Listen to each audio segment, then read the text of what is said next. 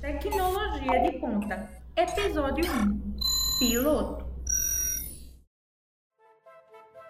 Em tempos antigos, mas não tão antigos a ponto de não existir nenhuma tecnologia de comunicação, havia uma pequena cidade chamada Caruaru.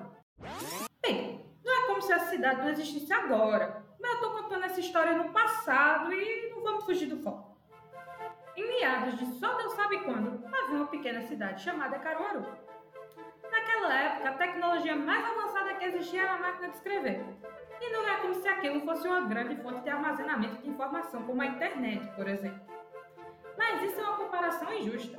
Hoje temos a maior fonte de informação do mundo na palma da nossa mão. Mas nada disso se compara a Vitor Teixeira. Como todo mundo sabe, cidade pequena é movida a fofocas. Cada mais irrelevante que seja, é crucial para o entretenimento e educação cultural de todos os habitantes. Hoje em dia, para se conseguir informação, tem câmera escondida, microfone, drone. Naquela época, ah, naquela época as pessoas tinham Dona Dorinha, Dona Luz e Dona Sandra. Mas pense, nem os satélites da NASA têm a configuração dessas três aí. O zoom desses satélites e suas câmeras infravermelhas não chegam aos pés dos olhos de Dona Luz. A mulher enxerga além das condições humanas. Até o que não aconteceu, ela viu acontecer.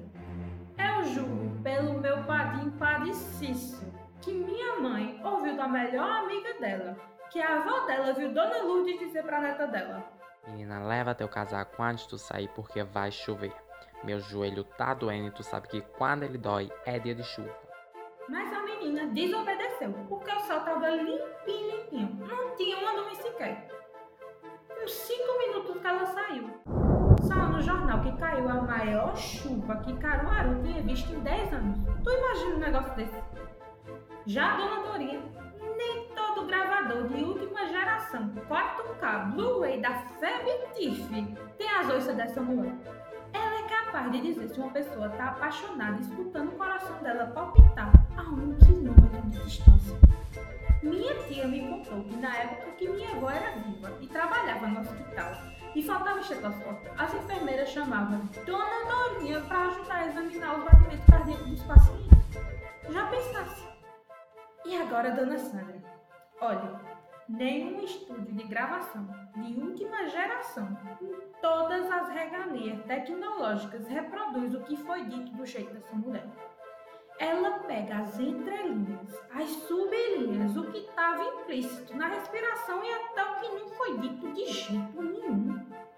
Eu lhe juro por tudo que é sagrado que meu primo me contou que a filha da professora de Dona Sandra, na época da escola, viu ela recitar a Bíblia todinha de cor, até as partes que não estavam escritas. Quase não dá para acreditar.